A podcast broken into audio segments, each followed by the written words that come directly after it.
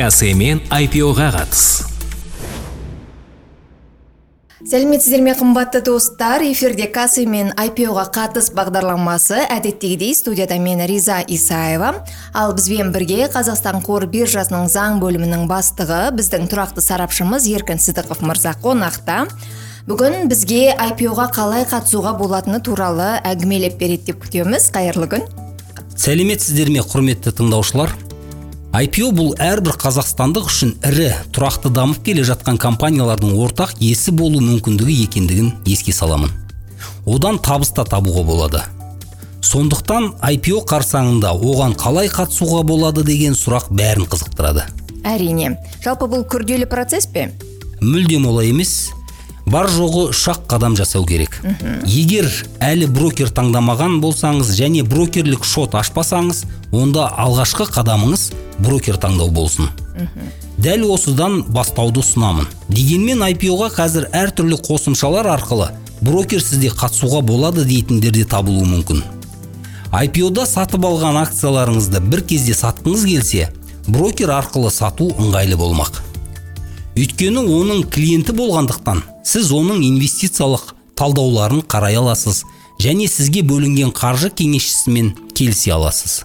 Сонымен қатар сіз басқа да бағалы қағаздарды сатып алуға қызығуыңыз мүмкін. Оны брокер арқылы жасау ыңғайлы.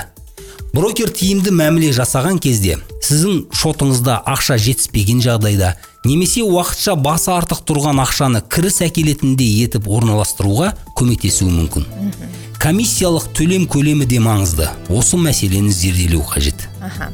Ал егер банк арқылы жұмыс жасаса ше олар да қазір брокерлер болып табыла ма? Иә ә, тиісті лицензиясы болған жағдайда банк брокер бола алады. Алайда ол сізге қызметтің транзакциялық бөлігін ғана шотқа ақша аудару және мәмілелер жасауды ғана қамтамасыз етеді.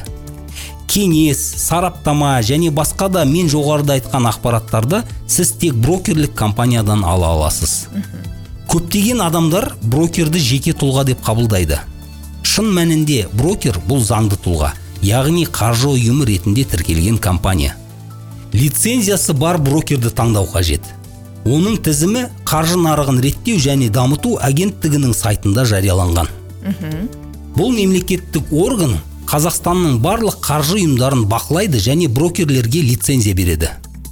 Кәсе мүшелігіндегі брокерлердің тізімін кәсе нүкте kz сайтынан табуға болады.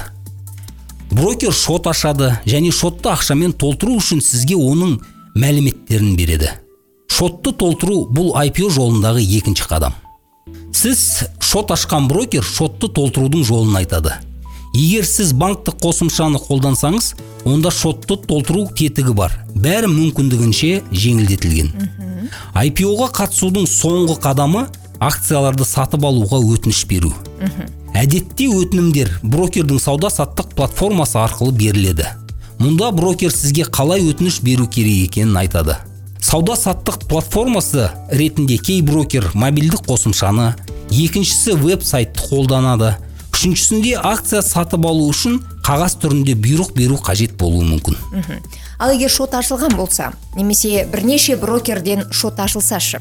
Егер шот ашылған болса онда инвестор өз брокерінен IPO аясында акцияларды қашан және қалай сатып алуға өтінім беруге болатынын сұрай алады. Содан кейін қаржыңызды дайындап өтінімдер жинаудың басталғанын күтесіз. Егер бірнеше шот болса онда сіз бір брокер арқылы өтініш бере аласыз. Немесе жоспарланған соманы бірнеше брокер арасында бөліп олардың әрқайсысы арқылы өтініш бере аласыз. Алайда оның не қажеті бар екені мен үшін түсініксіз. Еркін айтыңызшы алаяқтардың алдауына түсіп қалмаудың жолы бар ма? Иә ол міндетті түрде. IPO-ға инвестициялау үшін тек қана лицензиясы бар делдалды таңдау керек деп бекер айтпаймыз. Алдағы болатын IPO-ға қатысты әртүрлі алаяқтық схемалар пайда болуда. Біреулері ұлттық компаниялардың IPO-сы арқылы халықтың әл ауқатын көтереміз деп уәде беріп инвестициялық платформаларға тіркелуді ұсынуда. Олар жалған инвестициялық компаниялар құрып құнды қағаздар нарығында қызметін жүзеге асыруға арналған жалған лицензия ұсынуда. Осындай жалған брокерлердің құрығына түсіп қалмас үшін сізге қызмет ұсынып тұрған сатушы туралы ақпаратты жақсылап тексеріп алыңыз. Бұл сатушы қаржы нарығын реттеу және дамыту агенттігі және кассир ресми сайтындағы лицензиясы бар брокерлердің тізімінде бар ма? Соны тексеру керек. Кейбір алаяқтар лицензиялы брокерлердің брендтерін пайдаланып заңды брокердің сайтынан көшіріп алған лицензияны көрсетуі мүмкін. Олар электрондық мекенжай немесе сайттың бір әрпін ғана өзгертіп ұқсас сайттар ашуы мүмкін. Бұндай жағдайда қаржы нарығын реттеу және дамыту агенттігі және кассир ресми сайтында көрсетілген байланыс нөмірлері арқылы брокермен хабарласу қажет. Жалпы алғанда күмәнді сілтемелерге өтпеуге жарнамалар арқылы мобильді қосымшалар орнатпауға және ең бастысы алдын ала тексермей тұрып ақшаны еш жерге аудармауға кеңес береміз. Кеңесіңізге көп рахмет. Бізбен бірге қазақстан қор биржасы заң бөлімінің бастығы еркін сыдықов мырза болғанын еске саламын. Эфирде жүздескенше. Касемен IPO-ға қатыс.